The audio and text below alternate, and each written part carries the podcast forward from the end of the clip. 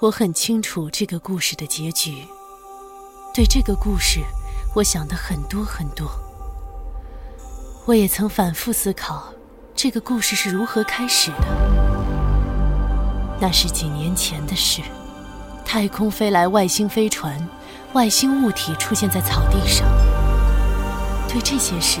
小报则穷极想象，刊登了无数千奇百怪的消息。就在那个时候，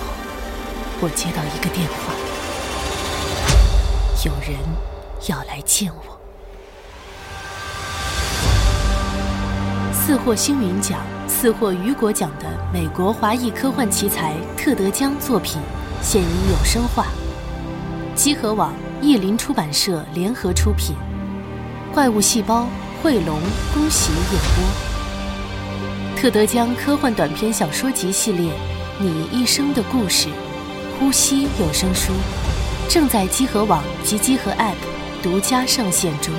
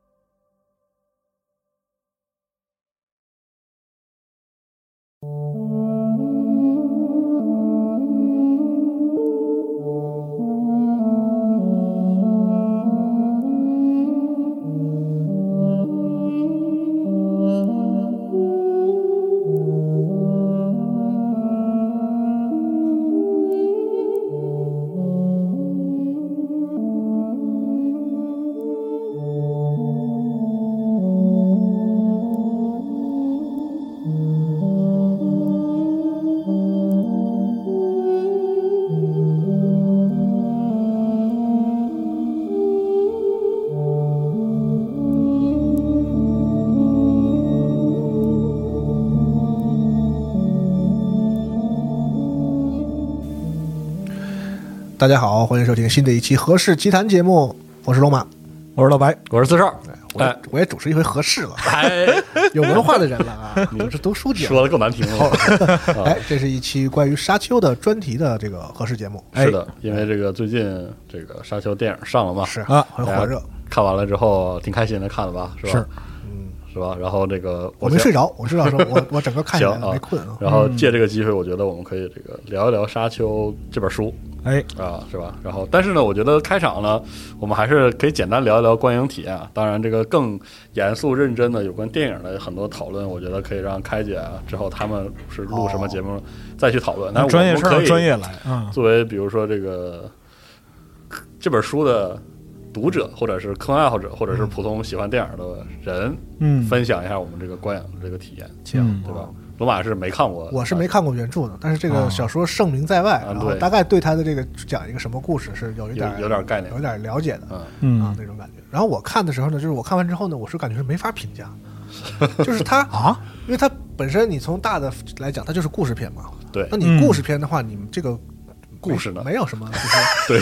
我不是批评啊，就是说他是没有是讲完这个故事，因为我们都知道它是一是个是我不知道它是几部曲，是三部还是四部还是六部，这个反正是 N 部曲，几部曲情况下呢，它这个第一部好像是连一一本小说都没有拍了一本的一半儿都没讲完啊，，将将一半儿，就等于说它是个序章，用我们游戏圈的话说，就它都没有说我第一章展现一个小故事，比如说像《星战》的第一部，对对对它本身是一个完整的故事，它虽然是整个这个大故事里的什么第四对对集或者是第几集，它自己是个完整的故事，然后我们评价它说它这个故事怎么样，对。没有，它就是嗯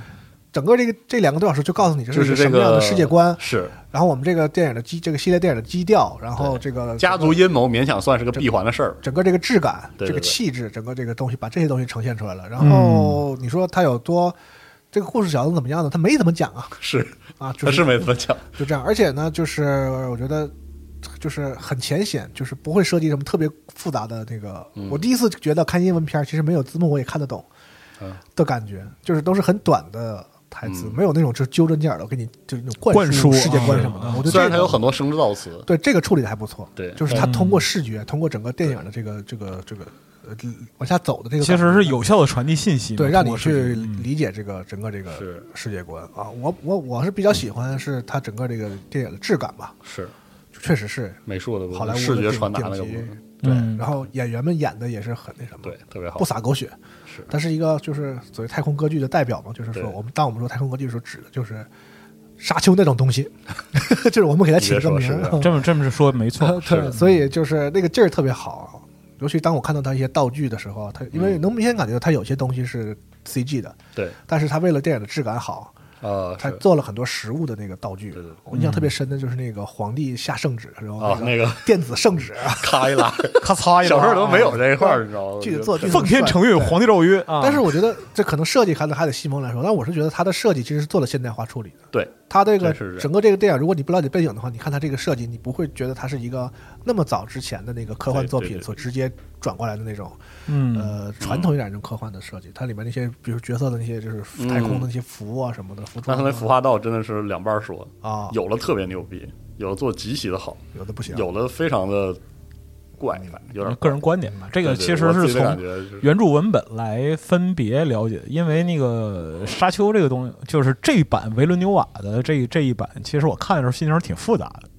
对，因为就是之前有那个佐德洛夫斯基没有拍成那个《沙丘》啊，对，对啊，后来出了个纪录片儿对啊，出了纪录片就儿，佐德神洛卡斯那那那啊对对对对对，达利演皇帝都很 太牛逼太牛了，逼萨尔瓦多·达利演皇帝，然后还有那个八四年大卫林奇那个对版本的《啊对沙丘》，我还看了一点那个的片段，对，那个是那个版本，现在真的是众说纷纭。有人说是那个不可超越。剧场不是，有人说剧场版两个小时的观感不好，是因为大卫林奇没有最终剪辑权啊，啊啊，啊、然后就是最后五个小时的版本说特好是 OK 的，但是另一个观点就是说这五个小时版本里边就没有一个镜头是对的啊。但是就是回过头来再看，就是维伦纽瓦这一版，就二零二一这一版的《沙丘》嗯，如果你要说它和就是这三三部，包括一部没有完成的和这个两部已经完成的《沙丘》，包如果说再严肃一点，加上那个迷你剧，啊，对，有个迷你剧，对，加上那个迷你剧的话，其实它遵循一个特点，都是从这个原作的文本里边去寻找一种持久的审美。对，嗯，就虽然说是那个导演或者说是那个就出拍摄的出发意图，可能都不太一样，嗯，但是他们都是想要一以贯之的去用电影这种东西去诠释《沙丘》带来的那种就是太空歌剧的审美。对，嗯，确实是这样，对，特别大，特别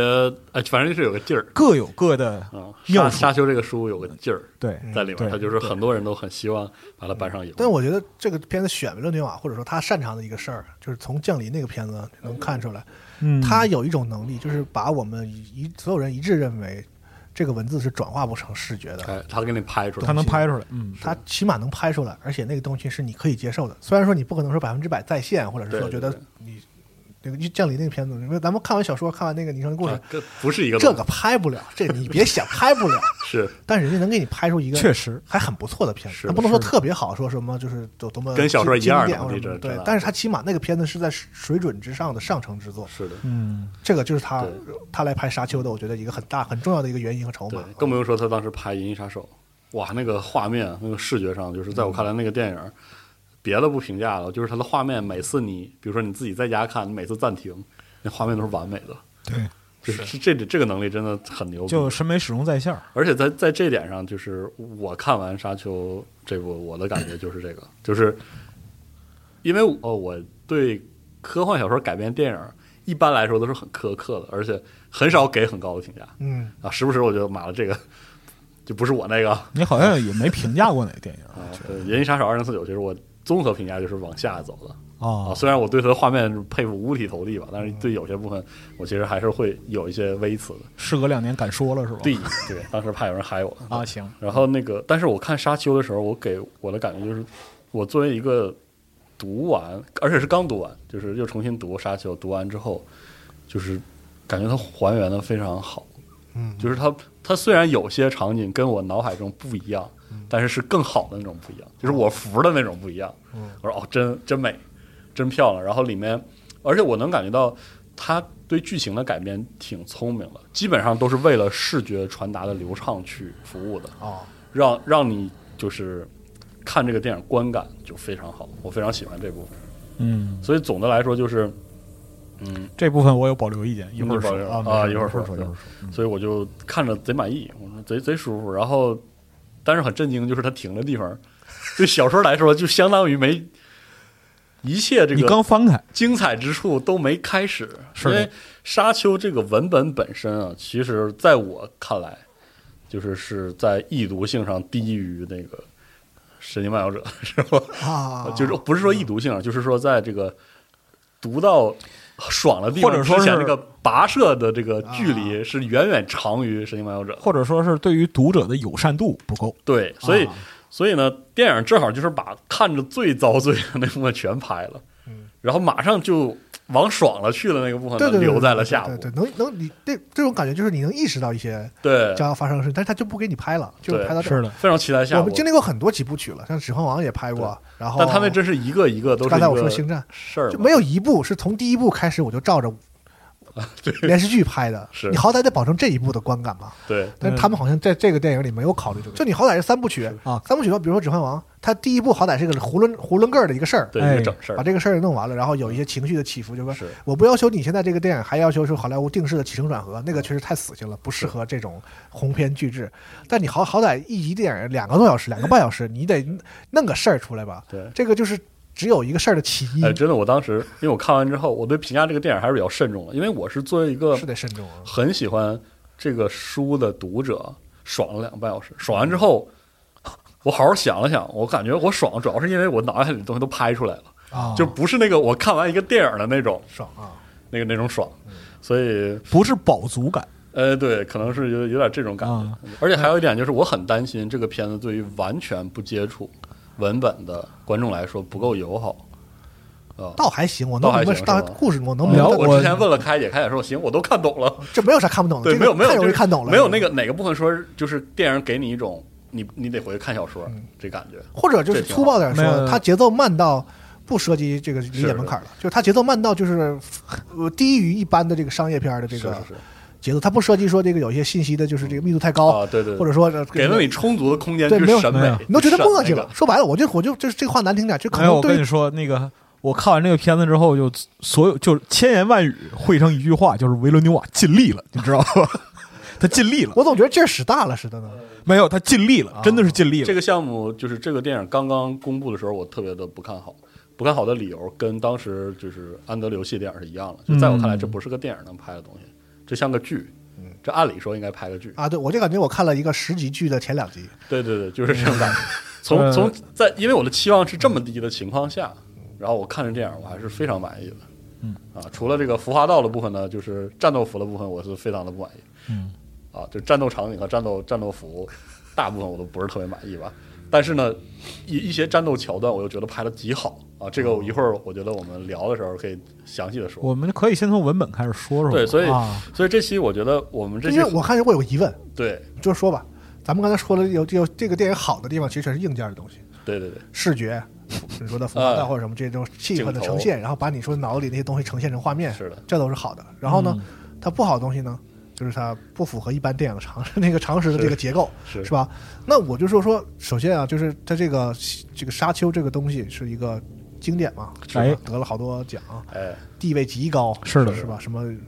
被某些媒体评为什么一生中必须必要读的读对的对一 般哎，对对，一百本书 一个啊，啊现在这种这种必须要读的书，必须要读的一百本书，有大概有一千多本，也不知道是为啥。 是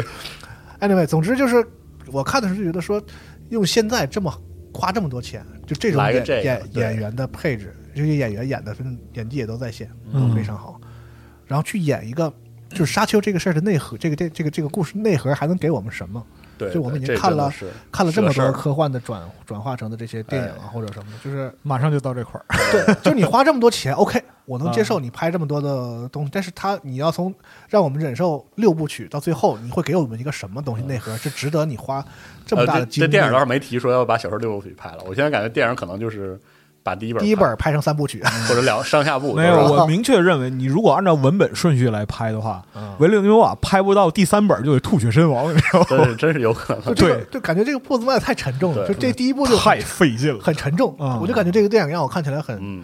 从它的故事本身就是一个下行嘛，对吧？就对是一个复仇之这个对爽之前的 那个。对对对对，然后包括这个电影本身，像你说的，背负着那么多的历史原因，曾经有是曾经有一个那样的阵容的电影，然后最后什么了？然后有一个哎大，有林奇的版本，很有包然后怎么袱了这个电影然后这个嗯包袱小太重了小说是怎么样的地位，是嗯然后大家有多么高的全球人民有多么高的期 待， 而且那个就是你知道吧，就是佐多罗夫斯基现在还在世呢，哦，是啊啊，，他现在是智力级嘛，对，他入了智力级，然后他那个看了就是今年那个影展哦，啊，沙丘上对沙丘，然后看了之后很高兴，啊，说啊，作为商业片儿你尽力了，哎呦我天呐，这话可太难这听了话，可真是不话客可气太，难听了。是就是那种感觉，就是维伦纽瓦背着一个极大的，对对，就就和那个《死亡搁浅》似的，背了一摞一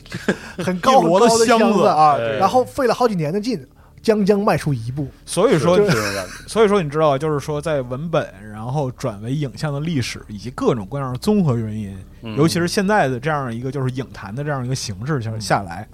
才会说维伦纽瓦真的尽力了。对，嗯所以就对我这样没有读过小说的人，就会产生一个像疑问，想问一下你们这种就是真正看过这个原著的人，就这个嗯哎东西它为什么有这么高的地位，是以及为什么今天好莱坞觉得还值得还要拍嗯这么高的规格，嗯就无论如何要把它再现一下。是，我得说这个问题我可能回答不了，但是呢，你知道准备这期电台，因为西红说啊，你这要沙丘，你得你合着得整他一个他是很兴奋，我觉得对哦是是他然很兴后奋然后我正好就是在出差期间重新看了这本书，之后我对这个这期电台其实还是有点头疼了，因为《沙丘》这个书，第一呢它比较老，第二呢它比很较长嗯，第三它挺复杂的，是。就是它那个文本想要呈现的东西有好多层。然后就是我们还必须得说一句，就是在我们这个电台里边一定会涉及剧透，对，所以一说定会有剧透的部分。。对但是呢，就是《沙丘》鉴于它的文本复杂性以及长度，嗯透不透就那意思，你是知道吧？啊，就是还有他自己的故事的特 点嘛。哎，所以我觉得这期我们我我想录成什么样的节目呢？就是录成一个，就是你没有在电影院看啊，比如说你在宿舍或者你在家里，面对电脑打开了，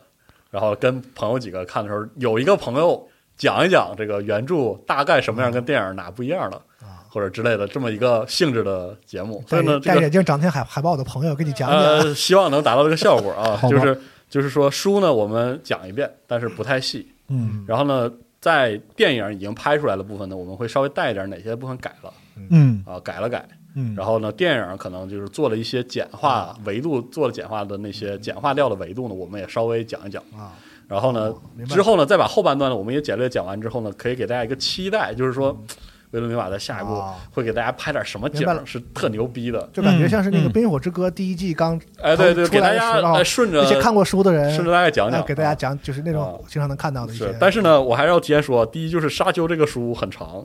然后呢，他在当时他在当时干过一个很时髦的事儿，就是造词极多，嗯，而且不咋解释。《沙丘》第一部背后有个生词表，我一会儿会把这个打开，然后对着这个讲，因为我啊怕这个我经常会念不准这个名嗯儿，如果我可能会有口误或者完全记错的，或者是有些略过了部分，请大家这个多包涵。后边儿就是它那个造词的这个部是分，还会有一些就是其他的小，就是小道花活儿。啊哎，就对，所以说哎哦这这这他这东西感觉会不会有一种科幻界的魔界的那种感觉？他其实真的是挺有是这这个地是位是很这有意这思地嗯是位吧？是哦所以这个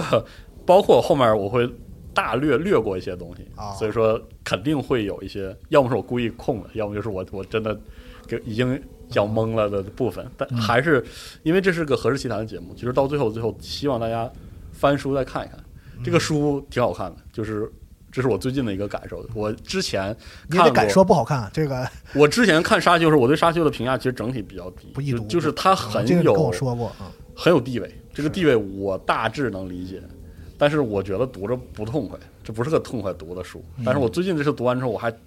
重新喜欢上这个书了，哦，后半本怪爽的，你知道吗，看完之后怪怪过瘾的啊。赶紧吧，所以说，我们就给大家大概捋一下《沙丘》的第一本啊，就第一本嗯，啊，呃，在在讲第一本之前，我可以再简单讲一下这个作者，这个作者就是这个呃弗兰克·赫伯特，一般是这么翻译的，嗯，他就以这个《沙丘》的六部曲出名儿。啊、这个《沙丘》六部曲分别是《沙丘》《沙丘救世主》《沙丘之子》《沙丘神帝》《God Emperor》这个说《沙丘异端》以及《圣殿》这六本儿。嗯然后最近还有一个《沙丘序章》，哎，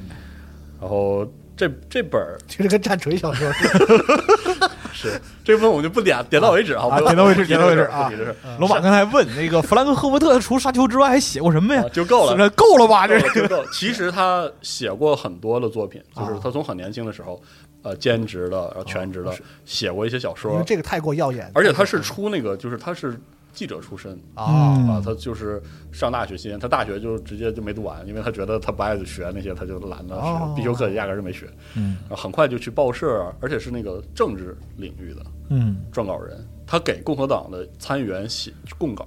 哦专门写他们那种演讲稿，就是他的比例非常非常强呵。这人挺牛逼的。词汇量很大。对他写沙丘是因为他之前写了一个美国一个州的那个生态调查，哦然后就是就是他那沙丘做了一些功课，然后给自己做进去了，魔怔了。啊哦说我靠，我我不想写那报告了，我来一个我要就写我要就写写科幻哦沙丘的哎呀，作品。沙丘第一本成书于一九六五年，这么早他就是那个时候其实还在这个黄金时代是阶段嗯，中后段了。然后因为这个书太长了，很多出版社不想出，你说这个长篇不好他卖，是一拿出来就是哎一拿 着对第一本沙丘第一本老厚了啊，啊，剧场，然后只有三章。 你说，你说这个节奏什么感觉啊？所以说他对读者不友好嘛。不太友好。然不后友很好很多的发行商就出版商不愿意印，但是印出来之后一炮而红。嗯，他当时其实回过头来看，就马后炮的说，他就成为了呃黄金时代转向新浪潮的那个先声，因为因为这个。这种东西的发展不是那个有明确界限的，就咔嗯迈过一个坎儿啊，这新浪潮 了啊，啥也不写了，不是那今样天我的们。庆祝一下，对，对对对，啊，清理一下，明儿明儿所有小说咱要写庆新庆祝浪一潮，下新浪潮的开 始，不是不是这样的。但是呢，你也是乐的人，你知道吗？就沙丘呢，那个故事在当时的那个科幻作品，特别是太空科技作品里显得非常的特殊，哎，就是它弱，特别特别弱化技术描写，对，是非常突出这个神秘主义的。就是用你不喜欢那种软硬分类的话，对，它其就是实它就是往软那头还有那它在维基页面个上都会写，它是代表性的软科幻。对走到对头的对那种软啊科幻，就而且就理解这个作品，还必须和当时的时代特征相结合。就是他当时做出这样一种举动是极具突破性的，原来科幻可以写原来可以那这么样技写术，，对，而且它的非技术设定，就是它的设定大部分都是人类学的、嗯社会学的、嗯那些设定，是属于科幻那个范畴，它是它是一种猜想。哎，一种演进，而且非常的详实。嗯，然后同时呢，沙丘又有极强的文学性，它几乎可以算是第一本被主流文学界完全接纳的科幻小说。啊呃，甚至其实可以这么说，就可能有点过誉。嗯，但是呢，是在《沙丘》之后，科幻才真正的成为文学的一个文类。对，就是地位是真的很高。对明白了，而且还有一点就是，这是我一个个人的感受啊，等于就是开宗立派的地位啊，相当对于，嗯就是我们现在所熟悉的科幻，就是那种，就是那种怎么说呢？就是不算好词儿吧，就是比如说前一阵子 COD 出那个《近未来》，是对吧？就是那种相对而言严严谨性偏差，但是很瑰丽神奇、兼容并包的那种科幻的这种语法吧。啊其实是从《沙丘》哦，破坏了，呃，黄金时代是那种纯技术性的那种对开始的，所以你会在很多我们现在看来的一些就是呃科幻作品里找到《沙丘》的影子，它的结构，嗯它的方法论吧，类似那样的东西，所以它就跟那科索神话有点像，它已经被它的后辈抬到了，就是它开创的那种模式嗯，已经被它的后辈玩出花来了，嗯，所以《沙丘》地位很高。架上去了。啊，但同时呢，也确实很少有作品能写的像《沙丘》这样，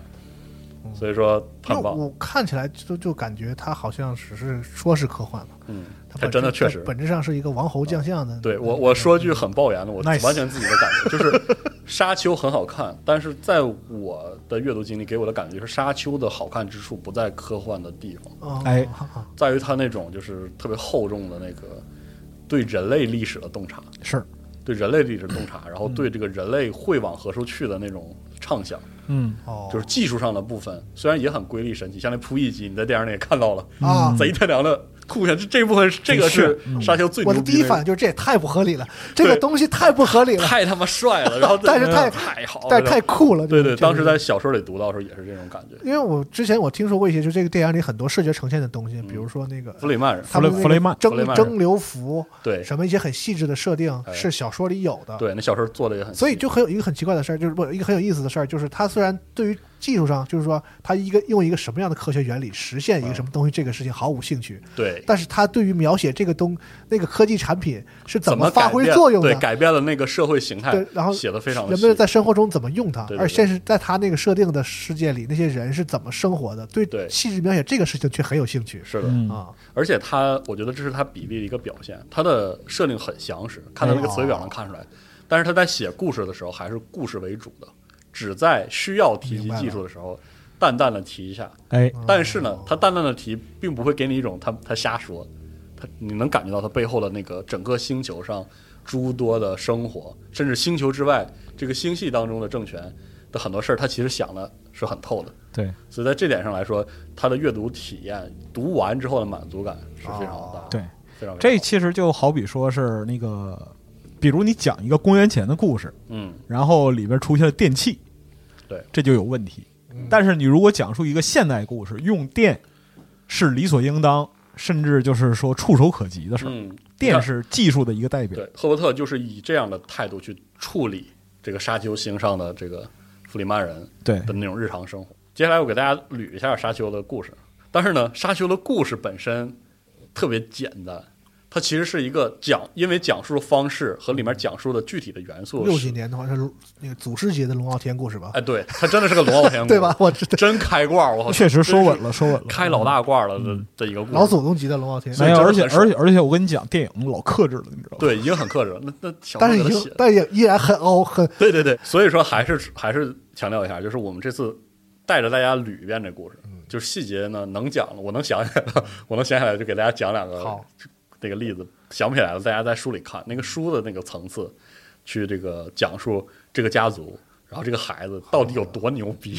讲的特细致，你知道吗， 贼那样，就是你不得不信的那种。我都我都怕你把第一本讲完之后有听众骂街，你知 道你吗？们说天选之人，我们这个就是天选之人搭上了，嗯就是都好好几个天同时对对选对的，对，同时选了他， 就是这种这样的故事特别牛逼。很可然怕后。正好呢，也是带大家顺一下那种电影选择放弃，或者是电影先略去不讲的一些大概的设计，我就不不顺着那个小说来讲了。嗯首先就是咱讲这个故事发生的舞台，叫厄拉克斯，嗯，就嗯等于但是帮助大家理解的对这种理解从背景的方式来讲嘛但是几乎所有人都管它叫沙丘，啊嗯这，个星球叫沙因丘为，在自然环境这上面就是一个沙漠地表的这个环境。这个行星吧，相当于在这个故事中宇宙里最重要的一颗星。嗯，为什么呢？因为它产一种只有这星球有的玩意儿，嗯就是这个提到了香料。嗯，这香料为什么特别牛逼呢？其实是因为它能延长人的寿命，它最基础的能力，延长人寿命。啊，本身也香，大概吧，啊、不不是很清楚。然后呢，同时它有成瘾成瘾性，呵，就是吸上了之后你离不了。当然也也能让你活得挺有精气神儿的，反正就是啊所以呢，全宇宙别的不说吧，这个富贵人家肯定都很想要。嗯，是真的。但是最重要的是呢，它能强化一人的预知能力，就是你吸多了之后吧，你就呃也不是所有人都能啊，反正有些人就能有一定的预见性。什么人特别需需要这个呢？就是这个驾驶员。什么的驾驶员呢？就是你看，这是个太空歌剧的故事，哎，星系之间如何联系呢？啊，用这个跨星系航行的这个巨舰，嗯它这个驾驶员呢，四零 K 说你点我名儿得了呗， 对，所以说对，就是他的领航员啊需要吸这个东西，维持一种很玄乎，反正那个很玄乎的一种呃引路的能力，领航能力，这样才能保证稳定的它的那个巨舰在星系之间的航行。哎呀，然后呢，这些人形成了这个宇宙当中一个很重要的势力，阶层是吧？呃对，不是阶层，就是哦纯粹的势力纯势力组织，这哦就是这个工会，哎，也叫宇航工会。嗯，哦然后呢，宇航工会的势力大到什么程度呢？它是高于这个西这个这个银河当中的这个世俗的领地分配的，嗯因为每一个王公贵族，哪怕你是皇帝，你运点玩意儿，你还得求人家。啊，在小说里的开场是这样的，这个这个这个家族的人要搬去这个沙丘星，他们也只是他们全部家当啊就占他的那个这个他的这个航运飞船里的一小块儿，哎，一个角就落，租一小块儿，嗯哦就非常非常非常大，使得呢这个整个宇航工会就实际上是整个故事里的一集，嗯政权一级，实际上也是呃，两者加不是分，你看你就非得说， 你看你是不是非得我是说？忍不住了对，我我就忍住了，你看行是吧可以，嗯，你看，所以说他们就一定要控制香料的生产啊，所以说你也能看到香料它是一种战略资源，哎，客观上的就是谁垄断它，就是石油啊，对，是吧？就是客观意义上的当时的石油。啊对，嗯，然后同时呢，在呃沙丘的世界中的银河当中，嗯它不是这个太空歌剧故事吗？啊，有大大小小的国家嗯政政权政权，嗯这个政权呢其实是、呃沙丘里处理其实有点类似这个神圣罗马帝国，嗯就是大大小小的家族，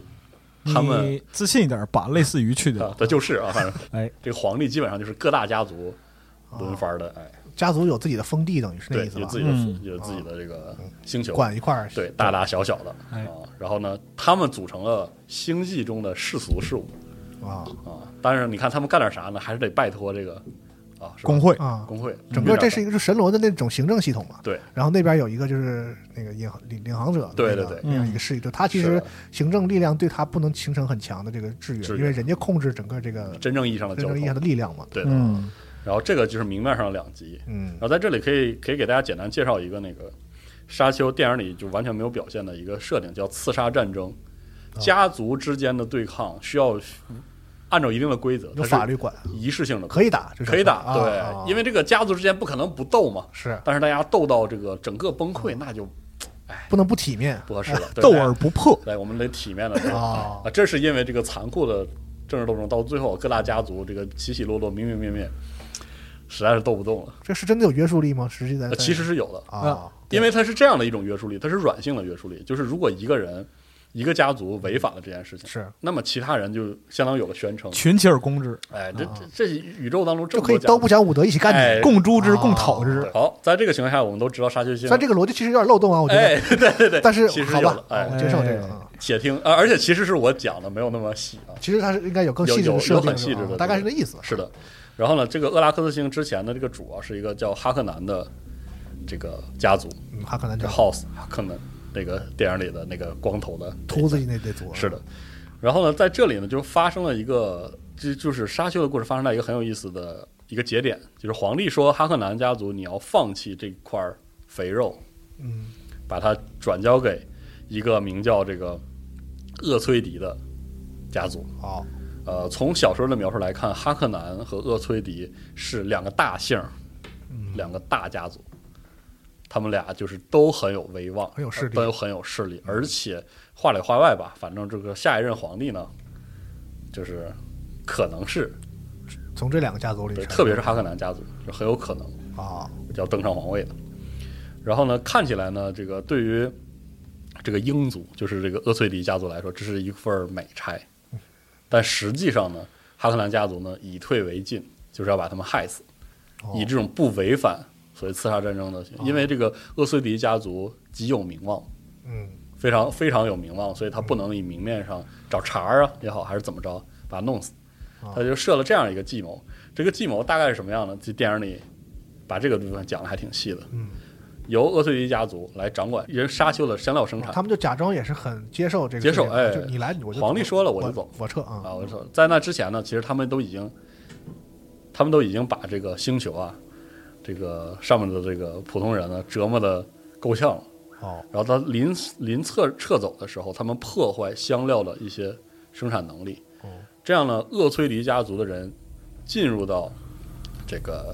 沙丘之后呢，香料的产能就会波动。嗯，香料产能波动之后，市场就跟着波动。嗯，于是厄崔迪家族就会同时得罪这个宇宙宇宙中的两大势力，也就是工会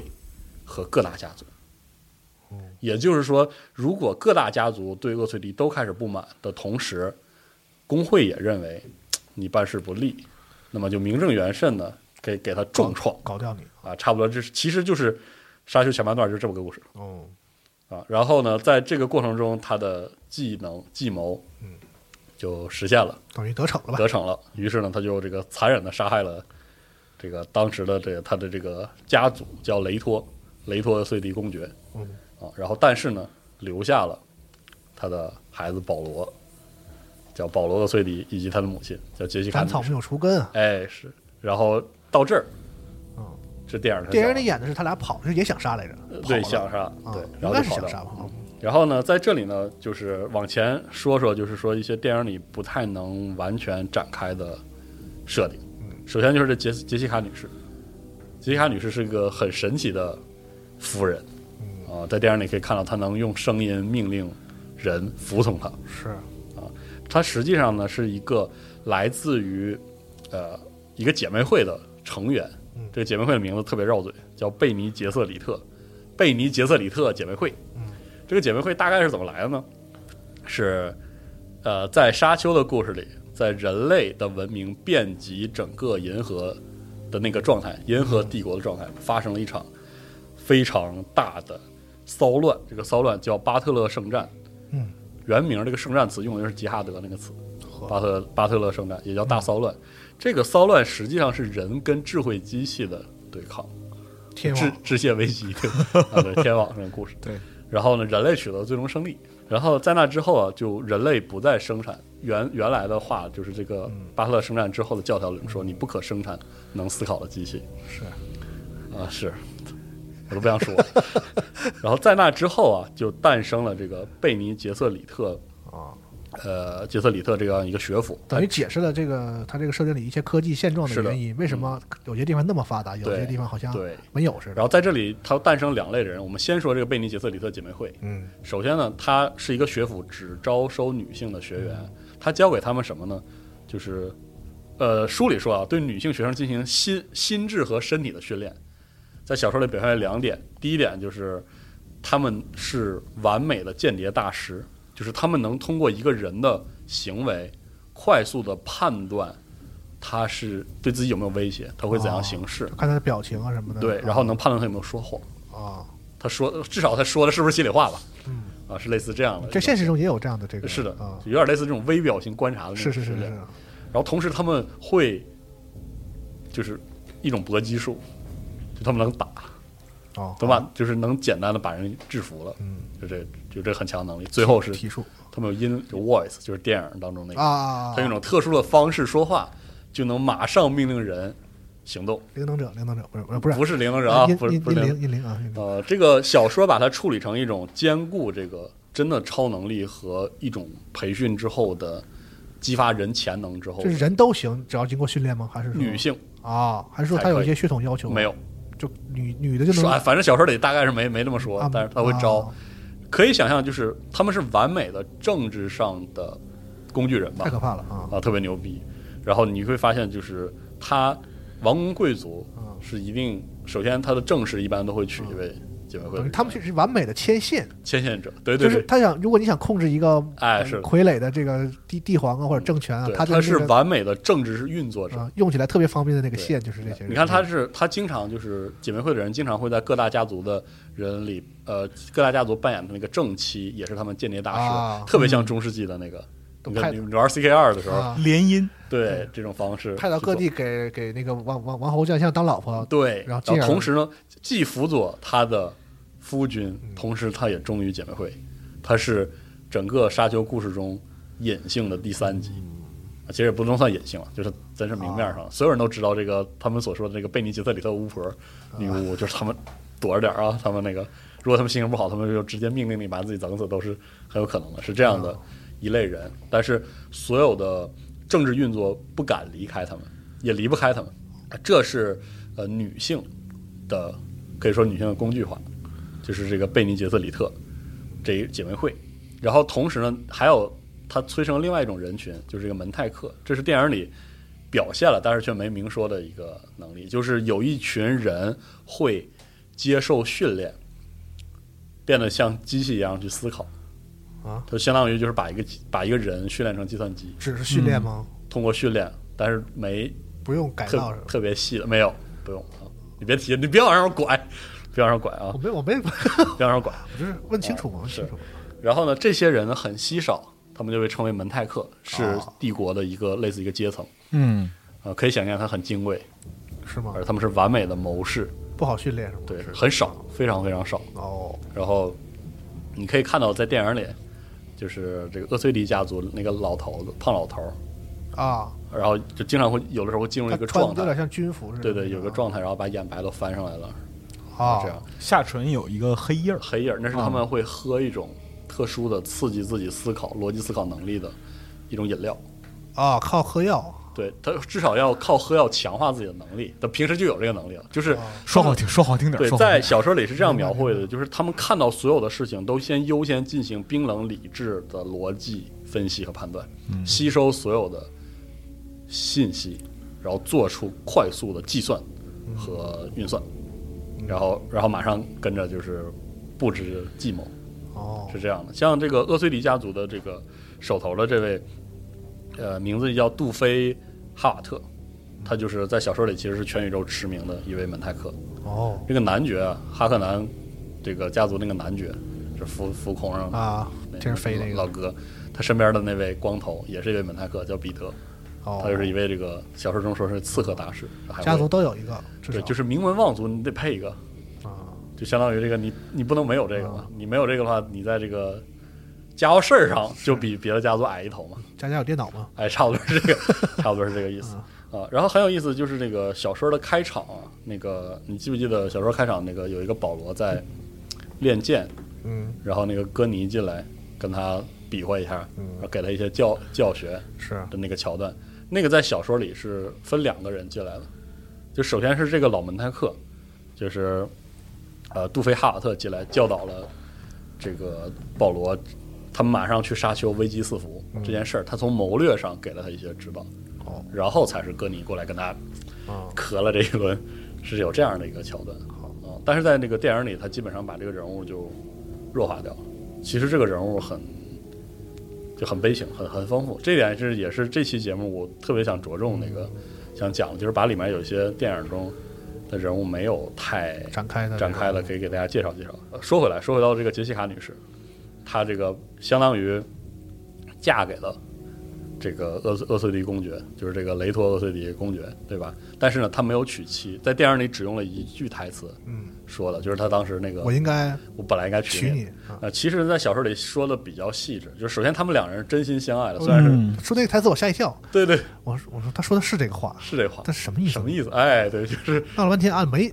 没娶，没是没因领证，你俩啊，呃，对他俩就是属于没领证的情状态人，嘛啊，是不是情人？姬他们妾，对，叫姬妾，她啊也是他正式的伴侣，哦但是呢，她不是正妻，就意味着这个厄崔迪家族在这个政治运作上有空间，对，其他家族拥有跟他联姻的可能性。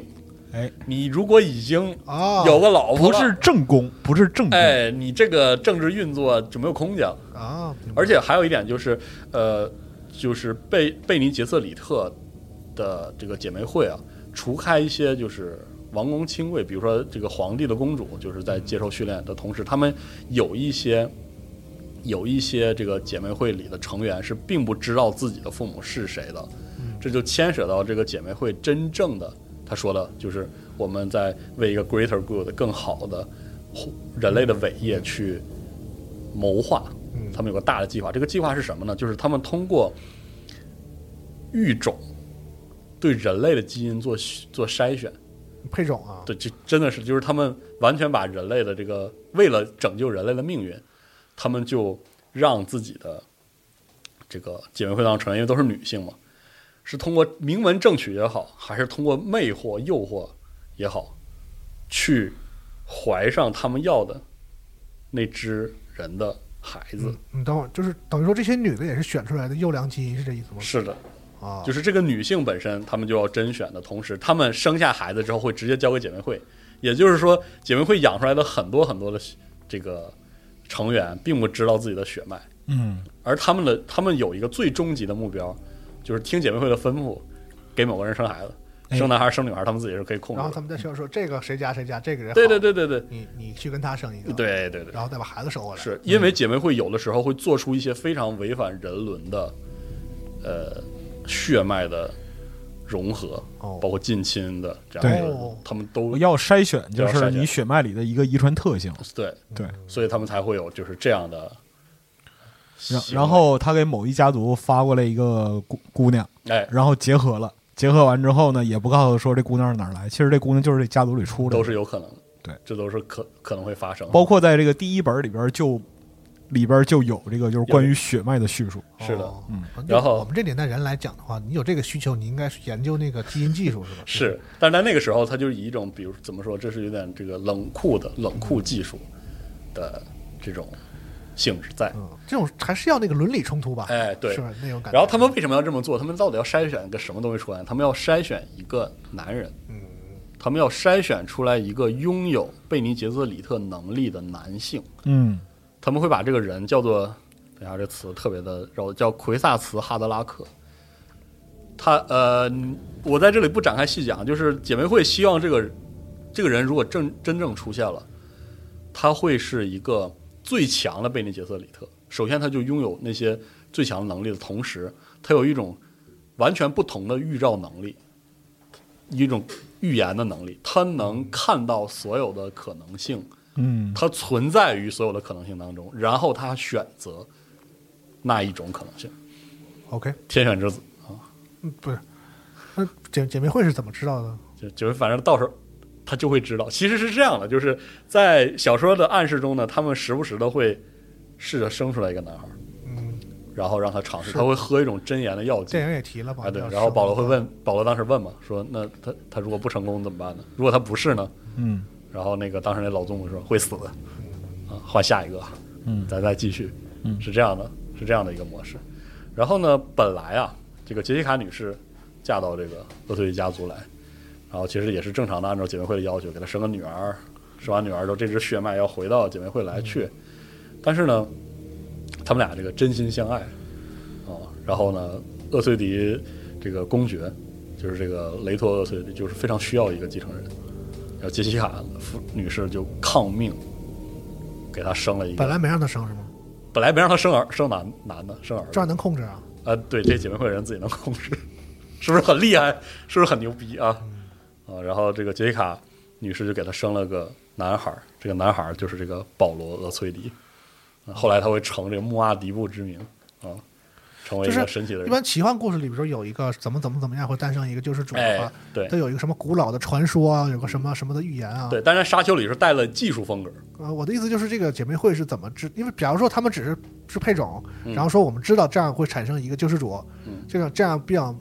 比较这个笼统的说法倒也行。他们这个这个救世主能干啥？他们说的很具体吗？说得很啊能对，干这个这个这个这个，那对这个事儿是不是得有得有什么东西告诉他们，还是怎么着的？这个这个就没没提对，或者说至少在沙丘一里啊，就不涉及这个部分。好吧啊，啊，只不过就是，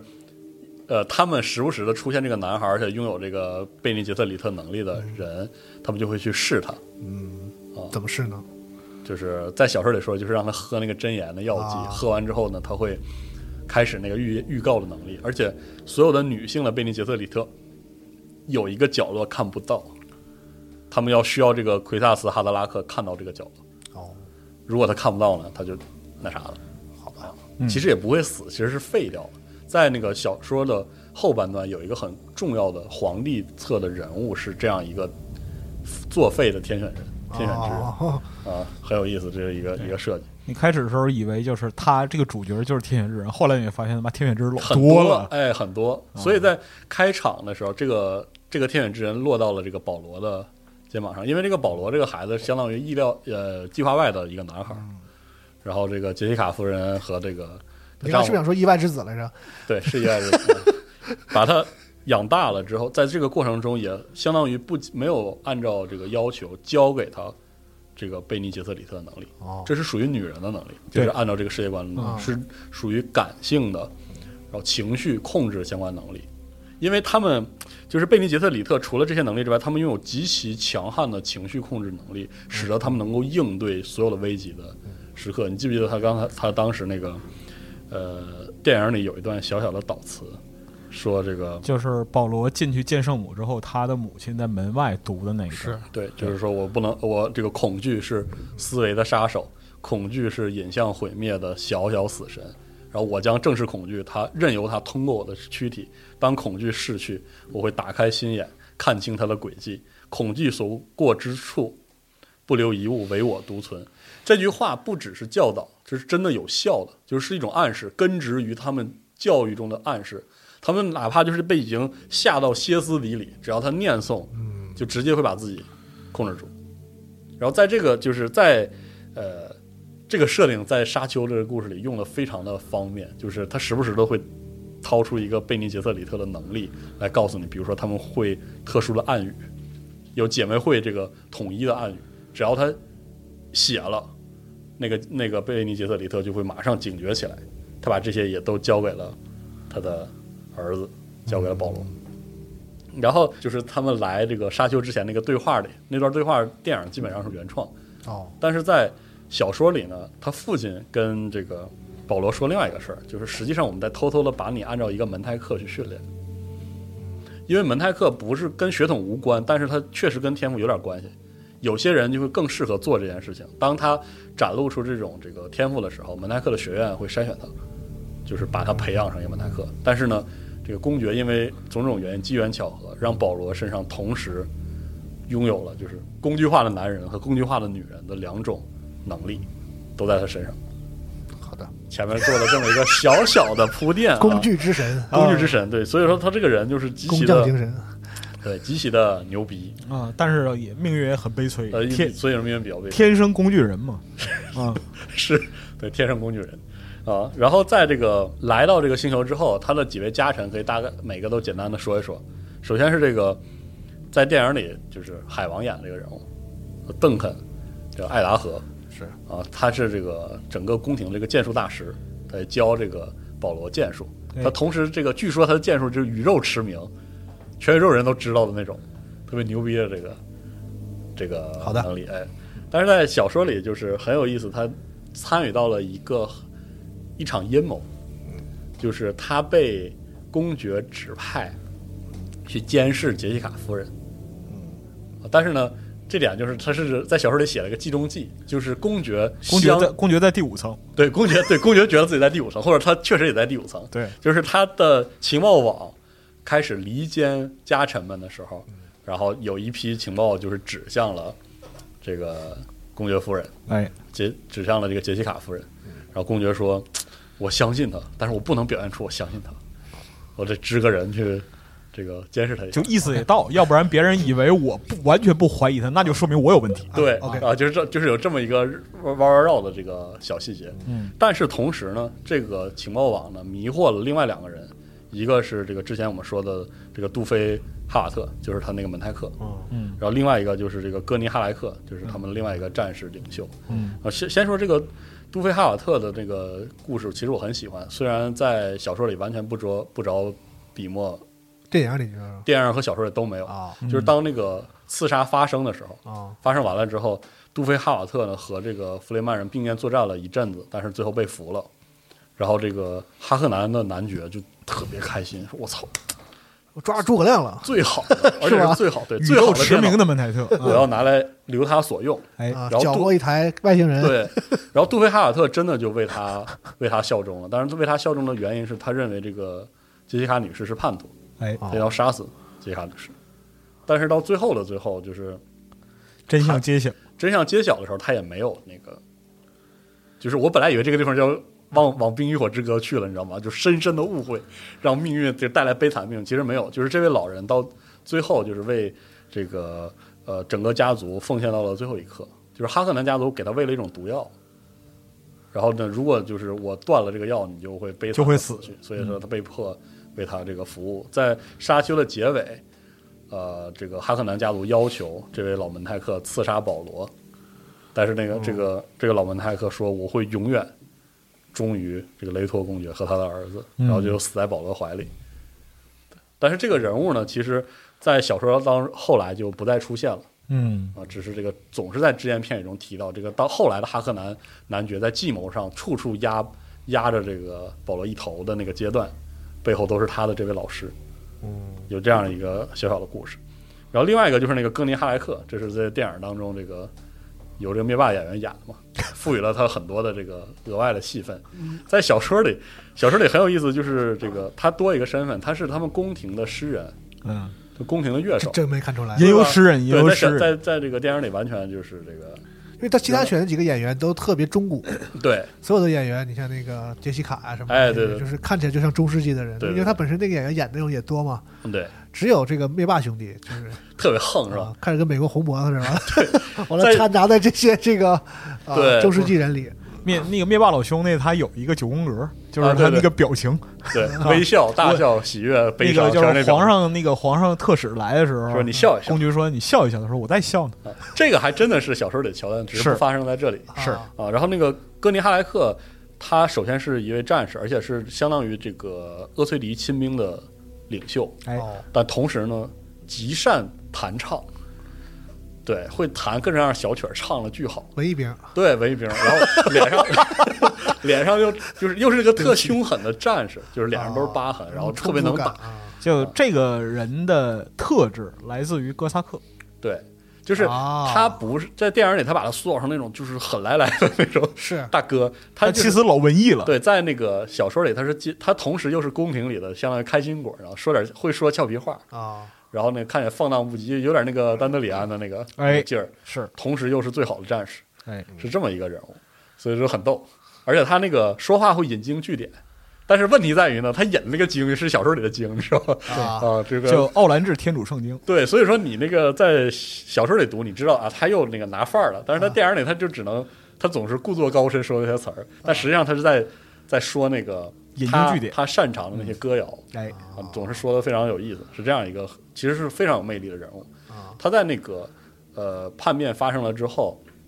他就领着那群人，对，就是电影里那个 堂口兄弟互砍嘛，砍完之后啊，他被这个就是在电影里完全抹掉了一方势力，就是在沙丘先生一方势力救了，就是这个走私者。哎，这个走私者其实是一个在这个弗里呃那个弗里曼人，就是当地的这个本土的土人儿嗯和这个殖民者的这个建立的城镇之间的那个搭桥的一个黑色地带的人啊，所以呢，就是呃，这个戈尼在后来的故事里就一直在这个走私者当中。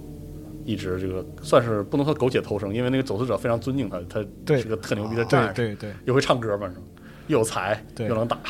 就这种，就有点类似这个张飞会画那个美女这样啊类似这样的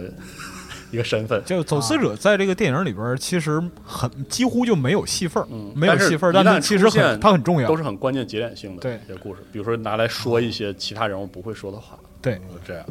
所以呢，等等到这个沙丘的小说的后半段，他才重新与这个保罗重逢，又重新站到他这边。哦，但那个时候，保罗已经他等于出事儿之后，相当于一段时间落草了，对，是就吧？啊是这样一跟个这些走对私者，混在一落起草为寇，你知道《啊沙丘》这个故事讲到这部分时候，我真的觉得完全这个故事已经奔着《冰与火之歌》去了，因为因为这个戈尼在当时也觉得是杰西卡夫人背叛了整个家族。嗯嗯嗯，我在想，我靠，完了，就是那个乔治马丁那套来了，到时候兄弟相残，啊这个主主这个主那个主人和仆人相认之后，又互相兵刃兵刃相见了。我说完了，哇，到时候又又是怎么又留下遗憾了？但后来没有，他就是很很坚定的。他要是那样的话，可能后来马丁就火不了了。 有可能，真是有可能。因为但是可他这以看到里边儿，但是他这里边儿还是有很强烈的骨肉相残的内容啊，是的，啊啊嗯然后呢，之后就是这个岳医生，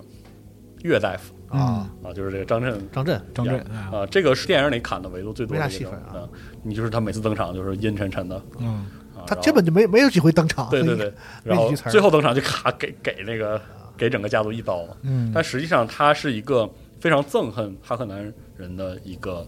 呃，也是个老医生，就是非常忠诚，在这个厄崔迪家族里没有人怀疑他忠诚的这样的一个地位。他还经经历了一个处理，这是一个设定叫帝国预处理，哎，他头上有灰记，记得吗？啊，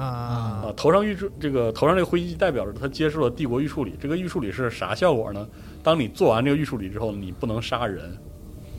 是医生经常会就是在沙丘当中，医师啊经常会有的，你啊不因为能他要主给人动杀给人下帝药啊国医什师么的学校对的预处理，对啊，有了这个之后，就证明你是值得能把性命信相托付的啊一是个被人。就信是有这个认证之后呢，就相当于什么呢？就相当于《三体》里的思想钢印是哎啊，就是你只能救人，不能害人。对，啊，明白了然后在这种情况下，小说里给了岳医生很多很多的独白和戏份，就是他被迫出卖自己深爱的家族，原因是因为他深爱自己的妻子，而他的妻子叫瓦纳生死未卜。最后他知道的是，他落在这个哈克南人手里，嗯，所以他到最后，他只是要跟哈克南公爵做的唯一交易是，他要知道他的妻子下落如何，是生是死。甚至他也不 care 生或死，对他就是要一个、 answer 你要给我说法。对嗯，其实是这样的一个故事。然后在小说里，为什么很就是很有意思？这个人物他就是内心非常的痛苦，他每次看到杰西卡夫人，每次看到保罗给他讲这样的事情，他就在他在心底就是感哀叹说：“为什么是我？”但是我还是要做这件事。嗯，而且他每次见到这个杰西卡夫人的时候，他还要想方设法的去屏蔽这个贝尼杰瑟里特的能力，啊，就是他要能做到这种事情吗？呃，他真的把杰西卡夫人他能做给唬过去了，啊对因为他是杰西卡夫人的挚友，就是他们认识了也很长时间。然后杰西卡夫人总后来总把他那个行为中的心烦意乱，就是读解读为防他老防盗防闺蜜这是哎是有点儿 不是那个，另外还有一个原因就是他的亡妻对是就是也一个就是姐妹会的人，就是姐妹会的人。哎，然后呢，当时呢，他这个岳医生呢，把自己这种心烦意乱和什么绑在一起呢？就是他们要出发去沙丘星了，所有人都知道此行必出事儿，所有人都心烦意乱啊。非常凶险。啊所以杰西卡、杰西卡 女士就是是这么觉得。首先，这个岳医生非常憎恨哈克南人，然后我们去的地方就是一个哈克南留下的烂摊子，他本身就烦，然后他又这么的在乎整个家族，而且他事实上岳医生也很在乎这个家族，所以呢，他就一直烦得要命，对而且非常悲伤。所以杰西卡夫人到最后的最后也没怀疑是岳医生哦在做的。对，而且非常可怕一点就是，因为他知道如何跟姐妹会的人打交道，对所以他在跟杰西卡对话的时候说的全是实话。对他不能撒撒谎，一旦他撒一个谎，也就是他们刚整个家族刚刚搬去这个明白沙丘星的时候，整个的家族的所有人就跟要就马上要崩断了一样，就往里搬东西的时候，每个人脑海心里都想：妈，这个哈克南的诡计肯定就在身边，我一定要得防住了。嗯，就是每个人都是已经要疯了的状态，所以他一定不能说谎。一旦说谎，因为当时杰西卡女士就是挨个儿怀疑一遍，你知道吗？对，就天天就是坐屋里就开始怀疑我我那个管家肯定有问题，万一他有不是是我那管家万一有问题怎么办？啊，啊，这个有问题怎么办？那有问题怎么办？全都怀疑一遍。所以尤其不能这样。所以岳医生在这个部分其实他很成功的完成这个任务，最终对也把这个家族整个的毁灭掉。但其实电影里边对于就是它的重要性表现不足，对，说实话，而且而且他其实，在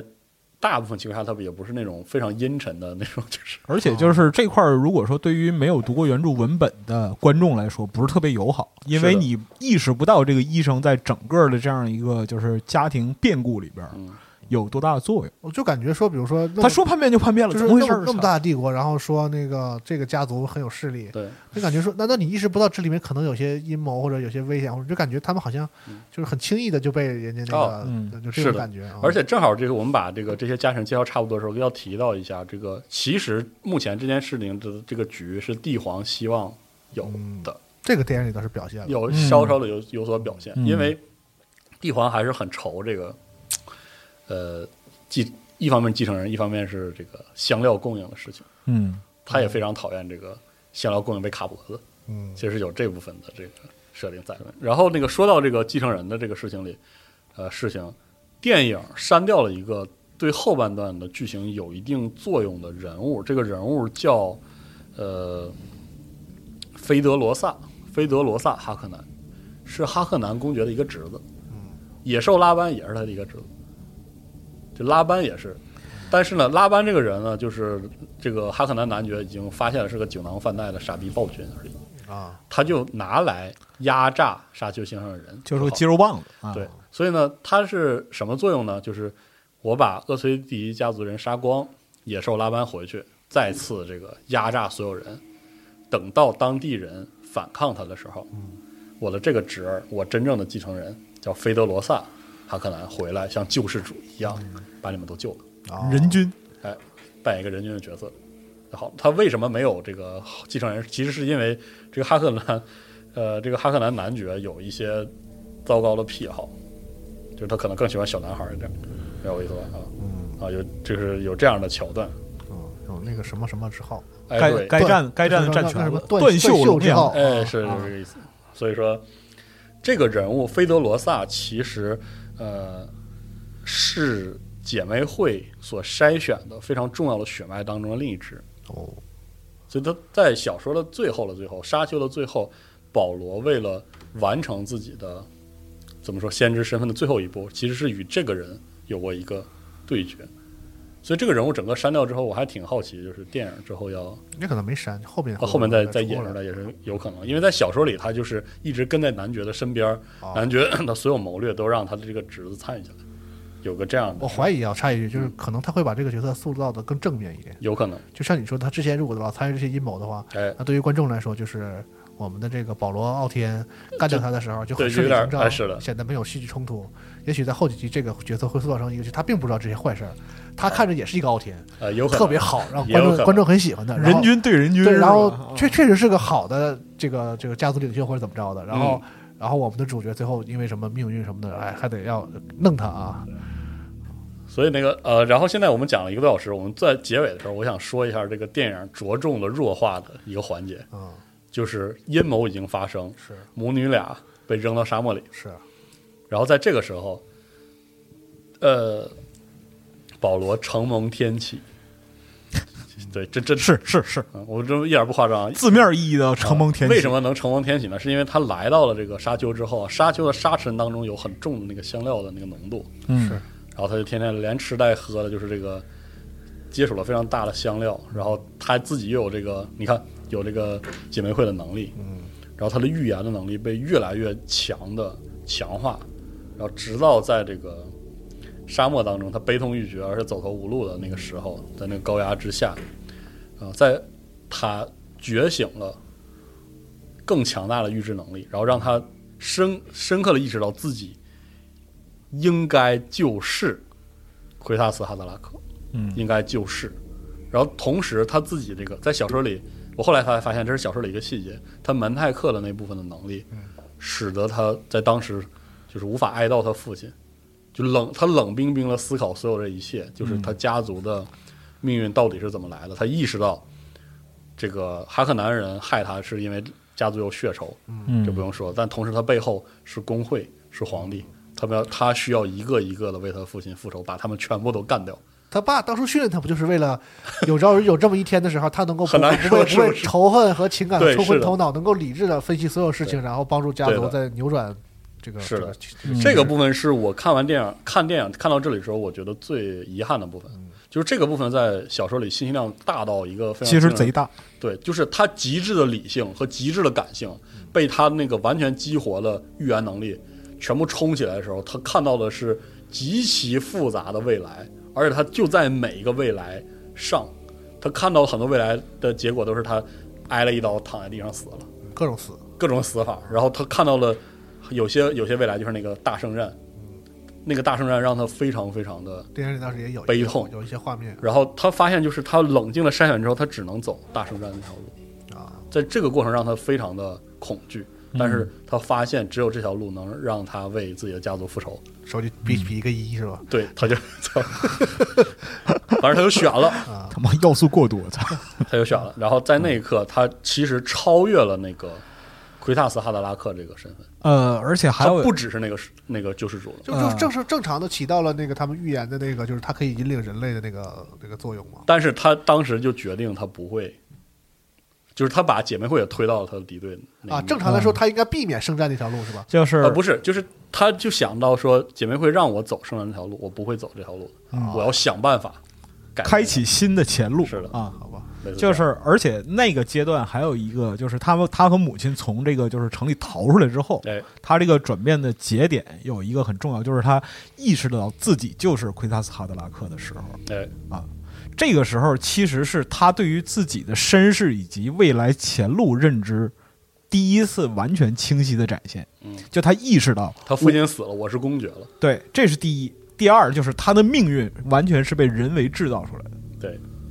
他当时就是他既愤怒，但是他其实又不愤怒，但他他又不愤怒，因为他很理运智。转的那个，对他在这个运行运算的那个状态下，对他一下就神功大，就相当于半个神功大成了，你知道对吗？对对对，就相当于这个就是打通了任督二脉嗯那个感觉。而且在小说里，他知道母亲，他的母亲怀孕了，是在这个时候，嗯他母亲震惊了，就是因为他母亲在之前，就是杰西卡夫人一直就在想他的儿子到底是不是这个这个 the one，就是如果他是，他不知道怎么办；然后如果他不是，这个孩子会死。就是他当时接受试炼的时候，他母亲的那个那个样子，还有他母亲总是要哭，就是在这儿，嗯，在这一刻他知道了这孩子真的是，而且很可能不只是，他就感觉很站立，嗯是这样的一个，当时是这样一个场面。嗯，然后之后最后就是说，我们大概说一下这个小说结尾的时候出现了这个弗雷曼人，真正意义上出现了弗雷曼人，就是沙丘的原住民。嗯，呃女主角终于出现了，呃，对，我看了两个小时，女主角 就一直在幻觉里，也不知道嗯是的也不知道是真有还是假有，啊反正挺好，是真有，嗯啊然后这个弗雷曼人就是呃一直其实不是一直生活在沙丘上的，哦，就是他们其实是一个外来者啊。这个弗雷曼人想展开讲，你就会发现我会把这个故事讲成家园，呃，跟家园有点像。哦，他是一个在历史上其实可以有点类似对标这个犹太人嗯，是的一个流亡的，你知道吧？就是如如果说你讲到这儿啊，你不说这个作品是一九六五年的，嗯它就是一个缝合怪，你知道？就其实还挺疯的。哎，然后，呃，但这个部分我们可以先按下不表。反正，在沙丘沙丘的这个星球上，就像电影里所说，他们就神出鬼没，然后干扰这个香料的啊，呃贸易和生产。嗯然后呢，哈克南人认为这些人差不多也就这个小几万人吧，嗯也不开化的这帮土人，他那么少啊，他对，几就是哦就是稍微压压，哦最终他们就全死绝。但实际上他们不是，弗雷曼人是一个极度善战，然后呃极度能跟沙漠共存，特别是能跟沙沙虫共存，然后拥有非常可以说繁盛文明的一群人。哦，这个我估计在那个电影的后半段会着重的描述他们特殊很特殊的风俗，嗯以及他们这个强悍的生产能力，完全由信仰驱动。然后这个，但是有非常强大的教，就是延续后代、教育子孙，然后持续生产这样的一个能他力。为什么愿意在这种恶劣环境下就这么生活？首先就是他们首先是深度依赖香料的，哦，然后其次就是，呃，这个电影里把这个把这个悬念提前了，就是他们有一个终极的梦想，就是让沙丘星重新变成绿洲哦，啊，就是他们一直有这个想法。啊，然后这个其实，在小说的后半段，保罗被他们接纳了之后，会看到他们的血地，他们真正的那个居住地下面都在沙丘的下面，嗯，他们那个会有大蓄水池，地城蓄嗯蓄水巨池量的水在里面，他们每一个人都舍不得用，都要留着。他说我们子子孙孙的保存这些水，直到有朝一日，我们会拿它去浇灌我们的绿洲。水不会蒸发吗？没有，他们这个蓄水池的目的是，就经过科学精密的计算，对，就是在一定的条件下用多少水嗯能够达成他们的目标，实现绿洲的这样一个目标。他们才会去做。为了在这个就是目标达成之前啊，保留所有的水，嗯他们会把积攒下来就每个人身体里的水都都注入，就是死者包括死者的水都注入到这个池子里边，直到攒到那个临界的这嗯样一个标准。所以在这里就可以回答一个电影依然一笔带过的部分，那个叫列特凯恩斯列特的人。哎，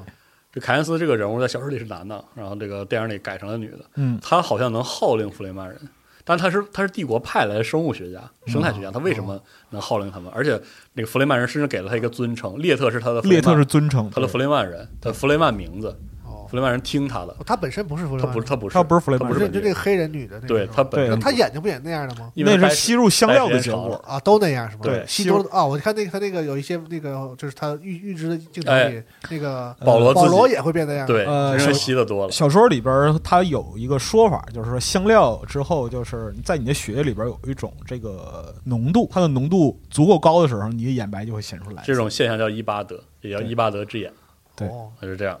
然后，反正说回来，就是这个凯恩斯作为外来者接触到他们之后，跟就是跟他的愿望、跟他父亲的愿望和就是弗里曼人的愿望合成了一起，嗯所以他才真他真正意义上成为了一个弗里曼人，然后这个融入到他们当中，而且因为他会帮助他们在就是沙丘的地表上种植植物，所以他哦也才被接纳。成为了他们的领袖。在小说里，呃，列特死的挺惨的，跟跟这个电影里不太一样，而且更有这种、怎么说，就是嗯还没演到呢嘛，电影不是他死他了已经死了，他不电影是电影里他死哦被杀虫吞他掉被了那对吧个就是军团杀手萨多卡，对萨多就那些萨多卡人杀掉了。对，但是呢，在小说里他是怎么怎么死呢？就是他是帝国派来的人，是啊，能协议杀不能随便杀，所以呢，哈克南人就把他扔在沙漠里，让他让沙漠杀死他。哦，在这个过程中呢，就是他又又干又渴，躺躺在沙沙地上，他就有幻象在，有幻觉在跟自己的父亲对话。嗯，这些对话，呃，是这个小说解释了很多设定的一个方式。嗯他就会提到香料怎么来的。哦，其实呢，香料就是呃，会因为这个他们所谓的小沙虫、小型沙虫沾到水的时候，嗯，它们就会产生一种香料菌。这香料菌发生了变一定程度的变化，它会产生气体，产生二氧化碳，最后引起爆炸，把香料从沙丘底下炸上，炸上地表。嗯，这就是香料的来源，就是沙，杀虫、幼虫遇到地下水然后分泌的香料菌，产生等那个香料菌。菌，然后香料菌在发酵，然后形成爆炸，会把香料炸上地表。这就是这个，就是沙丘的这个香料的来源。而且他们会，就是他跟他父亲在幻想在讨论嘛，说为什么沙丘这个地方能挖出地下水，挖完一阵子之后就没了呢？嗯怎么回事儿？其实很多时候就是因为这个沙虫的运动，沙虫的运作，还包括这个沙为什么沙丘有平衡的什么二氧化碳气体的这个比例，但是又没有植物，嗯咋回事儿？这都跟沙虫直接相关。哦，是这样。所以，呃，凯恩斯在小说里最后的死法，就是因为这样一次爆炸，把他吞进了沙漠之中，他就 OK，和这个星球合在一起。这刚才又说到这个萨多卡人，就萨多卡人这个电影表达的很不错，就是他是帝皇的亲兵，嗯但这个这个萨多卡这个是怎么来的呢？是其实是那个帝皇出身的星球，这个帝皇变成这个呃这帝皇皇帝啊，就地地皇也可以。皇帝说吧，没什么障碍。对，登基你来了吧之后，把他自己的母星改造成一个监狱星球，就这个星球上所有人就厮杀，互相厮杀，养蛊，对，活下来的人进入到萨多卡军队当中，对，所以萨多卡人，星际古拉格，啊哎，对，就是让整个宇宙闻风丧胆。一听到萨多卡，我操，完了，天然斯巴达，嗯，这些人来了就是肯定烧杀抢掠，是因为皇帝不管他们，哦，就是如果萨多卡人出动了，他们就是屠杀一切，愿干啥干啥。对，越干啥就是就是拿来施展暴行用的，嗯，你看那个就是在电影帝里皇的边，铁拳是吧？哎哎对。你看在电影里边，就是萨多卡人出动，然后男爵跟那边就讨价还价嘛，是说两个赢，三个赢，其实就说明就是这样的一个力量是左右战局的，是啊，但是在小说里就特别龙傲天的，就是有一点，就是那个他们这个厄崔迪家族的那个门泰克叫什么杜菲，他当时那个流亡的时候，跟那个弗雷曼人结成了短暂的那个同盟，然后那个杜菲当时看到萨多卡人来说，我我说完了，这个已经不是正常家族事务了，皇帝插手了，那是萨多卡人 啊。然后那弗雷曼，他边上那弗雷曼说，我、靠，哎呦呵，这就是传说中的萨多卡人啊，看着真挺能打的。啊，啊，我要会会他。然后这个这些这个弗雷曼人就是开开心心地就跟那个萨德卡人打起来了，而且占上风，嗯，就是特别像那扫地僧似的，哦啊，就是那些萨多卡人在小说里就是全副武装，威风凛凛，然后那弗雷曼人就是那个，三心六肺，哎，对对，你可别了，少来少来，然后那个身上就是这 个，然后被星球的土著 呃打的打 的抱头鼠窜。对对，甚至这个活捉就是活捉，就就当时那个哈瓦特，就杜菲哈瓦特就震惊说：“你们他妈抓了三个啊，抓三个活的我他，妈怎么没有听说过这个事儿？我怎么没见过这个门泰克人还呃不是那个我还萨多卡啊萨多卡人还能被抓呢，还能被活捉呢？然后就从诸多侧面看到弗雷曼人已经是一个天生的战士，而且是可能是宇宙中最强大的战士种族。好吧，所以在在小说里，就是阴谋发生之前，会让人觉得特别惋惜。就是雷托厄崔迪公爵几乎每一步都做对了哦，他来在这里就是体恤人民，然后是用就是把人当做人，然后嗯鼓励他们去出产香料，然后在这里改变那些就是很多哦传统，很多糟啊糕的传统。然后致力于与土著结盟，对，如果他真的跟弗里曼结盟了，他就打遍全宇宙，客观上说，是真正意义上的那种。但是其实这部分内容在电影还依然是篇幅有限，就是有完限全没法表现。是的，而且他试图表现一点儿，就是救那个矿车里的对对人啊对什么的，，他那个救这个矿车的，在小说里他就完全赢得了凯恩斯的认同。认同，因为凯恩嗯斯说我这个皇帝跟我的指令就是我要把他对付走，把他对付死。啊，但是他发现这个人就是爱民如子，特别是他后面有一但这个电影里真的就是不没办到法不到位，没办法，就是只能就感受到是一个就是特别传统的那种对那个英雄主角，好像对反正啥都就是好吧，就点小人说里很有意思的一些桥段，比如说那个雷托公爵是喜欢当飞行员嘛，眼神儿特别好，他嗯发现了沙虫，然后在那个他们的工地上，谁发是发现了沙虫，第一个发现的有奖金。雷托说：“我告诉所有人，是你们的公爵先发现了沙虫，这个奖金我分给你们所有人。”然后那个无线电里大家欢呼什么的，就是很快就他是对啊，雷托公爵是一个特别讨人喜欢的一个就领是袖，公爵其实其实不是个，就是在电影里看起来就好像是一个哎，对，特别那个高高在上的，就是这个贵族老爷似的那种人物是吧？圣女。呃，圣圣圣母人圣母，然后对对对智力还不太够，哎，对，有点那种感觉。但其实不是，不是就他已经尽尽其所能了。对，但是而且在小啊说里，他就是有一个类似，就是也很冰火风格的一个宴请当地的豪哎强，，哇，那段特别牛逼，嗯是这有没办法卖表水现的，有这个水商、水啊商，有走私嗯贩，军火商，然后就是走私犯、帝国的代表，然后就是本地豪强势力的代表对。，啊就比如说那里面有个很有意思的细节，就是他是豪强，呃，这当地的这个领主，他有个哈克南人留下的那种传统，人进来要洗手，那个在在这个沙丘上，这是非常非常奢侈的，要洗手，然后把那个水还要专门洗的到处都是，然后拿那个手巾擦手，就是就是那种豪横的不行，然后在当地的人会偷摸的把那个那个水巾、那个手巾里的那个潮湿手巾拿到外面去高价的去卖，然后那个雷托公爵说这种就这种风俗以后都不要移有，风易俗，全都不要了，嗯，这是非常开明、非常好的一个人，但是在小说里就咔一下，即便两个小时只只弄了个序章，还是有还是少很多还东西没有，是就这些少东了西非这常多这些东西那个力量进不去，就是对的啊就没有那个特别啊，是就基本惋上惜基本上雷霆公爵是一个十五世纪能想到最好的领主是的， 特别牛逼。啊，然后在那之后啊，就是这个我们差不多就把这个小说的电影拍的部分啊，大概给大家介绍介绍。下半部分就其实有很多非常神奇的部，该打该打仗了嘛，他得报仇嘛呃，首先其实还还没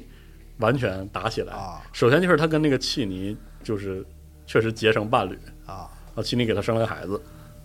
很快就有孩子。然后先先成家啊，哎对，然后先啊没没他其实被这个弗里曼人接纳的过程写得非常的精彩。首先，他杀死那个詹米，这电影里有，啊，但是他杀死之后呢，没有人记恨他，因为他是正当的。我相信，那个部分很多观众看得很费解，对这这是个什么情况？哎，对，就是实际上是那个詹米提出了一种叫做这个艾姆艾姆泰尔法则，就是我向你挑战的时候，一旦弗雷曼人认为一旦挑战了一命换一命，不许就没有那个打平。啊我发起这挑战，一定会有人死。哦，是这样。但是其实真正好看的是后面，就是呃，保罗去那个参加他的那个葬礼，弗里曼人的一个人死了之后，他的部族的所有人分他的东西，每一个人上来怀念这位故人，他怎么帮助我了，怎么样，然后我拿走他的一件什么。然后保罗上去的时候，就是他刚开始觉得整个场面都尬住了，就是这些人其实没有还没有珍惜，这是就是这个部分其实是政治运作的戏。保罗站在那里知道这个整个的这个部族没有完全接纳他，但是呢，他又是形式上已经是他们的一员。这个葬礼，他要走到他的这个尸体面前拿走一件东西，他拿什么说什么，该怎么做，他就特别迷茫。但是他那个时候就遵从本心，对他说了一段悼词，然后他忍不住就哭了。但是非常巧的是，在弗里曼人这里，哭泣这个从身体流出水，这是极高的 赞礼美遇礼极高的礼遇，对 OK，对，在这个过程中，就是他还有很多很多细节，我就是讲这其中一个故事。他这通个过叫方式将水献给死者对，啊，他就得到了所有人的爱戴，因为电影里说了，大家都觉得他是那个人，他是那个 The One，叫什么李李桑什么，哎我去哦，OK，不重要啊，啊，就就是那个人啊，你知道就就行了。然后在这个过程中呢，他有了新的名字。首先，所有人在在私下里叫他有所，意思是应该是什么？梁木的底座吧，就是觉得它很可靠，叫它有所。然后同时呢，它有个通明，这个通明呢，就是嗯，不知道有没有人特是不是有点奇怪，为啥电影里就是把那个小耗子嗯，就给了给了两次那个跳鼠，那沙漠跳那鼠个跳沙鼠漠里那个小耗子啊给、大耳朵啊对给了几个镜头，是因为这个保罗很喜欢这个小耗子，然后他要给他起通名的时候，然后他就问这些族人说：“那个那小耗子，你们管它叫什么？”然后大家就笑了，说：“那个耗子叫那种小耗子，那个小跳鼠叫穆阿迪布。”说保罗说：“好，那你这样以后你就可以叫我穆阿迪布。”这个之后就是成了他的圣名，哎，就是穆阿迪布先知对和他的战士们。 OK，啊，下半部分就是讲这个，比如说这杰西卡夫人怎么成为了他们的圣母啊，这段真是就是完全的超凡体验，就是给她喝，大概的就是说要给这圣母喝那个毒药，然后杰西卡夫人喝到嘴里之后，她用她的能力能把那个毒药中有毒的部分分解掉，然后就会从她嘴里会吐出口吐芬芳。 对吐出水来，所有人都震惊说哇，你真的是那个你再给我表演一个，对对是要这样表演，他你真的是那个叫叫什么侯大法萨亚师迪娜，您对倒是喷呐！他们叫她塞亚迪娜， 就是弗里曼人的圣母。她你真的是啊，你太牛逼了！然后就是大概有这么一个，这有有这么一口个，口吐莲花就是对哎口吐莲花，口吐莲花。这个这个仪式很厉害的一点就是，他们真的有一种方式，通过饮用这个水，把历届的这个塞亚迪娜老圣母的记忆传承下来。然后，然后杰西卡杰西卡女士就发现，我靠，这个跟那个姐妹会的仪式是一样的。哦，但是他通过这个，他通过这个仪式得到的知识远超过就是姐妹会给到的，而且很哦很微妙的是，他当时肚子里怀着一个女孩儿，这个女孩儿有意识，结果就和他一起承载了这些知识，于是他生下了一个怪很怪的圣婴，他们会管她叫这个尖刀厄利亚，这这姑娘叫厄利亚，然后人送一个号，就是像像把刀一样的小孩儿。那那孩子两岁的时候就会说话，而且说的都是呃两岁的时候就会说那些，就是像成人一样去聊去聊天，能接接话，能听懂，然后就是个特别就会把搭下茬儿， 把所有把整个部落所有人都吓傻了，是对哪来这孩子？我真他妈的吓人！下生就会凉活，知道吗？对，就是这样的有这样的一神个童孩子有，神对，有童神童真有神童不是，而且就是你知道吧，沙丘这个不是六六部吗？啊！你就第一部的天启，这才是哪儿到哪儿，啊这还没，完事儿呢，这才哪儿到这哪还儿没到完全的片子啊！小试牛刀是吧？对对对，然后意思意思。呃，而且那个包括这个保罗，这个保罗现在叫穆阿迪布，引领他的那个弗雷曼弗雷曼族人，把这哈克南人打的这个抱头鼠窜，包括这个萨多卡人 打不过，然后就所有人都不信。就是那个哈克南人说：“我他妈萨多卡人来了，居然还他妈没打过，这不可能，一定是他们暂时失联了，等等，就是有这样的想法。”嗯，在这个过程中，他有一件事情一直没有做到，就是他没法像一个弗雷曼人一样骑那个沙虫。这将会是我认为这将会是下半部电影最重要的哎看点之一。他怎么完成了一个试炼，骑上沙虫，成为一个真正的弗雷曼人？ OK，啊，这个过程肯定会很牛逼。嗯，然后同时呢，他还在这个过程中啊，他还缺乏那种预知能力，就是他他的预知能力有一部分不太稳定，所以他还做了一个这个寻死的事儿啊。这个这个部分特别像那个亚伯拉罕一神教里这个教义，就是跟基督和诸多弥赛亚的事迹有点像。他喝下毒药之后死掉了，然后就活了。苏生就是特别宗教意象的一个桥段。在 OK 这次苏生之后，他真正彻底的成为了所有弗雷曼人的领袖，哎然后引领他们前去决战，嗯啊，开始这个圣战。这就是这个沙丘的结尾。所以呢，罗马已经迷有了没没有有没哦有，挺 好的，这样挺好是吧？ 挺好的。啊。然后在这里给大家讲一个特别深的一个伏笔，这个贯穿了沙丘全系列，就是这个萨多卡人和弗里曼人可以说同源，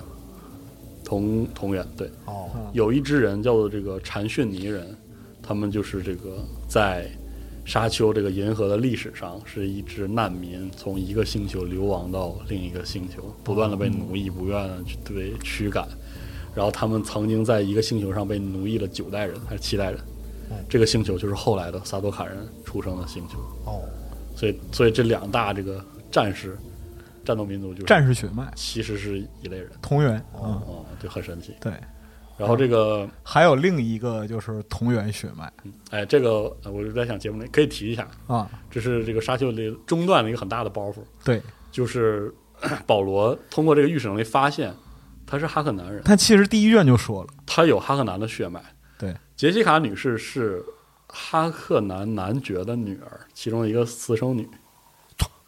对，所以说她拥有两个家族的血脉融在她是身是上，上一个哈克南男爵之类的，啊不是是是现在这一个这个哈，就是那个那个胖胖老头他的不是龙阳吗？啊，是啊，但是他就是还生过女儿，这个部分的小说就是完全的这个留白，大概有很有可能是一位这个一位这个贝尼杰瑟里特姐妹会的人有有任务在身，所以这个其实后半段后半段就是《沙丘》第一部的后半段，其实剧情冲突挺挺激烈的，哎，里面有更强的宗教意象，然后里面有一个真正意义上的视觉奇观，大概是这样的。首先，保罗意识到了所有的这一切的这个幕后黑手是这个宇航工会和皇帝，哦，然后他现在闹了这么一出的时候，皇帝一定会来。嗯皇帝还真来了，嗯，他的御驾亲征，带着他那个萨卡多的军团。哦，这萨卡多军团是怎么放呢？就是萨多卡啊，萨多卡军团，这个萨多卡军团呢，就在皇帝座驾的那个战舰上，那个战舰呢是如同一座宫殿，就停在这个沙丘的轨道上。嗯，这宫殿前面还有诸多战舰上，就上面就是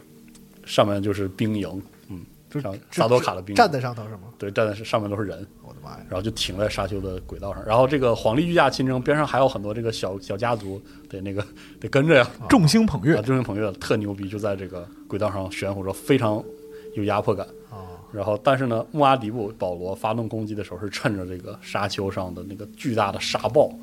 发动攻击。啊这个沙暴呢，把整个星球都盖住了嚯，这个跟这个战舰几乎一样的高。呃，在这个有些情节在发生啊，这个我就不说了，大家可以看一下。在这个过程中，在危机可以说是危急时刻，这个萨多卡人站在战舰上，萨多卡人往下一看，就发现下面几十只、几百只的沙虫从那个沙包中扑出来，咬在那个战舰上，就说像一排一排的墙一样，从那个沙包沙包当中扑上来，咬住那个战舰，然后跳下来成千上万的弗里曼人跟他们打作一团，有这样的一个非常宏大的战争场面。这个其实是我对沙丘电影电影版最最期待的一个场面，我不太清楚会怎么拍。他所以第一部就看感觉到了，他就是整个视觉元素就突出一个大。我看咱们之前对也有一个投投稿文章也在说，是巨物就大的巨物崇拜，极其凶残，对，嗯所以说给大家就是捋了一下这个沙丘一，然后到最后其实可我想做一个很简单的，有一点点我自己对沙丘这个系列的一个看法，嗯，就沙丘有一点会让很多人不喜欢，我觉得就是它本质是宗教故事，哎真的，因为因为这个我我我必须要说，沙丘无论电影还是小说。就是不只是那句就是片上话说有人会喜欢，有人不喜欢，会有人会非常讨厌这个片子。我毫不，我就是毫不怀呃疑，因为我以前就很讨厌《沙丘》这个小说，哎，但是我就是现在我就是重新喜欢上它，我也感受到它的魅力，也感受到他想讲的东西跟我们的不同。你不是说出差的时候在沙滩上多了沙丘对，吗是啊很有意思，